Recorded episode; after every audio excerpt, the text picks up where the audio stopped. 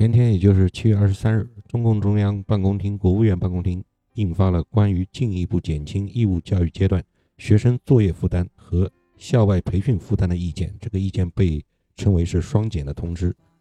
通知明确规定，学科类培训机构一律不得上市融资，严禁资本化运作。上市公司不得通过股票市场融资投资学科培训类机构，不得通过发行股份或支付现金等方式购买学科培训类机构的资产。已经违规的要进行清理整治。这就意味着，目前已达到千亿规模的培训行业将面临灭顶之灾。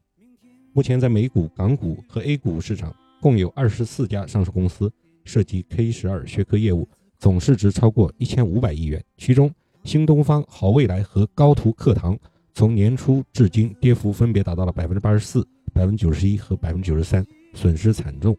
眼看他起高楼，眼看他宴宾客，眼看他楼塌了。二零二零年初，在线教育在疫情的催生之下，成为资本的风口。K 十二培训赛道频频打破融资记录，伴随监管频频出击，形势却急转直下。仅仅一年多时间，这一黄金赛道即被资本市场彻底看空。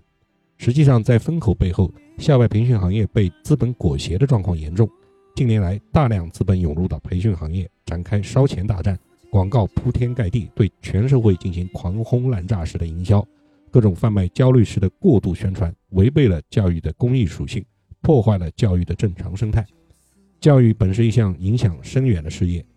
意见对校外培训机构的业务做出严格规定，符合长远利益。实际上，对培训机构提供和传播拍照、收题等等的新模式，这些措施具有惰化学生思维能力，影响学生独立思考，违背教育教学规律的不良影响。这项意见的出台还是目光长远的。单单从经济指标上看，在线教育是一个非常好的赛道，里面有很多的公司都做得很好。但是从中国人的国民素质的整体提升和全民的稳定性角度来看，可能就不一样了。巴菲特和他的合伙人查理芒格一直都坚定地拒绝。投资特斯拉、投资比特币和投资黄金，很多人以为是他们看不懂，其实不是这样。他们不投资，只是因为这种赚钱的方式不符合他们的价值观。在伯克希尔哈萨维公司里面，查理芒格负责寻找投资机会，从纷繁复杂的商业世界中找到那些能真正赚大钱的公司，而巴菲特则决定何时投资、投资多少钱。他们两个人的完美搭配，造就了伯克希尔哈萨维的奇迹。对于这个二老来说，价值观比赚钱更为重要。他们只做那些真正会对世界带来价值的投资，所以他们不会投资上述的黄金、比特币，也不会投资特斯拉。我们在二零二一年以来看到了中国政府一系列不只是从经济指标出发的调控政策，比如说禁止不环保的比特币挖矿，打击垄断行业的巨头，保护公民的隐私数据；又比如近期的临床研究管理办法的征求意见稿做出了必须实质性有利于病患的修改。杜绝了那些只是为了拿个批件、抬高公司估值而没有什么技术含量的低端仿制药项目的立项。这里面贯彻的并不只是一种简单的、单纯的逻辑，而是一个个着眼长远、着力公众的措施。我们在谈论价值投资的同时，也经常用到价值观这个词。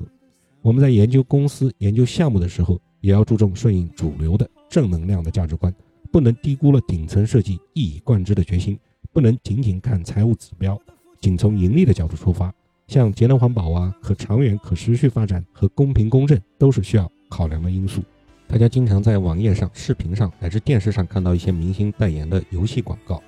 当你在看到那些一线顶级的流量明星，有些还是非常德高望重的泰斗，却代言了那些升级打怪、爆装备的游戏。这些游戏呢，能够让玩家在非常短的时间内升到非常高的级别。我相信你看了心里也会有点疙疙瘩瘩，不知道怎么形容的感觉。一个字不舒服，这种现象在几年前或许不会影响我的投资判断，但是现在则不然。这种明显让人感觉到不对的事情，一定会有被政策调控的风险。